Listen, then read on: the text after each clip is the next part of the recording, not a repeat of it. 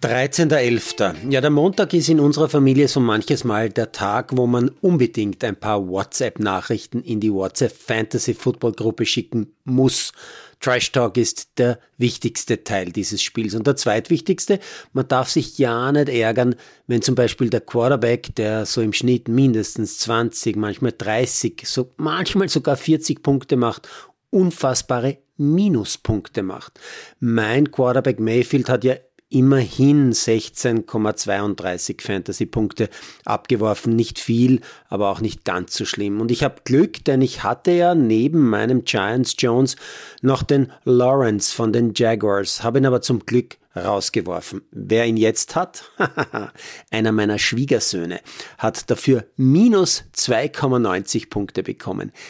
Die Frechheit schlechthin ist aber, dass meine Matchgegnerin meine Schwiegertochter mit Herbert von den Chargers fast 30 Punkte gebracht hat, womit ich das Duell nur noch gewinnen kann, wenn am Dienstag mein Running Back von den Broncos mindestens 13 Punkte mehr macht als ihr Running Back von den Bills. Warum mich gerade eine Taube so blöd angrinst, man weiß es nicht, vor allem wenn man kein Insider ist. Ähm, und man soll sich auch auf gar keinen Fall ärgern, wenn die Taube, zum Glück aus Plastik, die der letzte dann die komplette nächste Saison gut sichtbar in seinem Wohnbereich stehen haben muss, wenn also diese Taube immer näher kommt oder gar von der letzten Saison schon im Wohnzimmer sitzt und mich eben blöd angrinst. An diesem Montag habe ich mir auch wieder den Spaß und Anführungszeichen gemacht äh, und geschaut, was die Zeitungen so über unsere Fußballstars in England oder Italien, also in den besten Ligen der Welt, so schreiben. Und nein, ich meine nicht Marco den Astronautovic, der bei Inter sein Comeback gegeben hat. Das haben alle Zeitungen geschrieben, wirklich alle, die ich mir angeschaut habe. Ich meine die Topstars des Fußballs in Europa, die nicht oder kaum in Zeitungen erwähnt werden.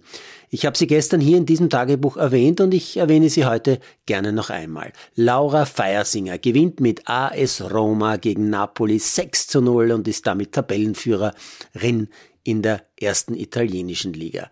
Maria, Marina Georgieva gewinnt bei Sampdoria Genua 1 zu 0 und ist Tabellendritte in Italien. Und Marie-Therese Höbinger spielt mit Liverpool bei Tottenham Hotspurs 1 zu 1 und ist in der wahrscheinlich besten Liga Europas derzeit fünfte.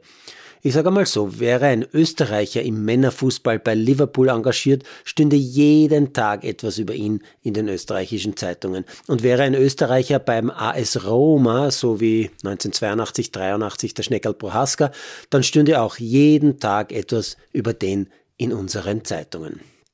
Ah ja, und ich habe mich heute auch sehr gefreut, äh, dass ich lesen durfte, dass Julia Hickelsberger-Füller meiner Meinung nach äh, bis zu ihrer Verletzung oder den mehreren Verletzungen die wohl talentierteste Junge im Nationalteam, neben Campbell wahrscheinlich, dass also die ehemalige Neulenkbacherin Hickelsberger-Füller endlich wieder fit ist und daher im Kader für die beiden nächsten Länderspiele steht.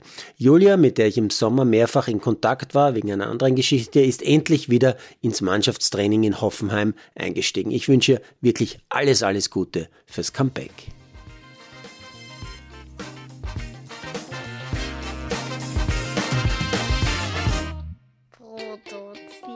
Von Malderino Chiesens.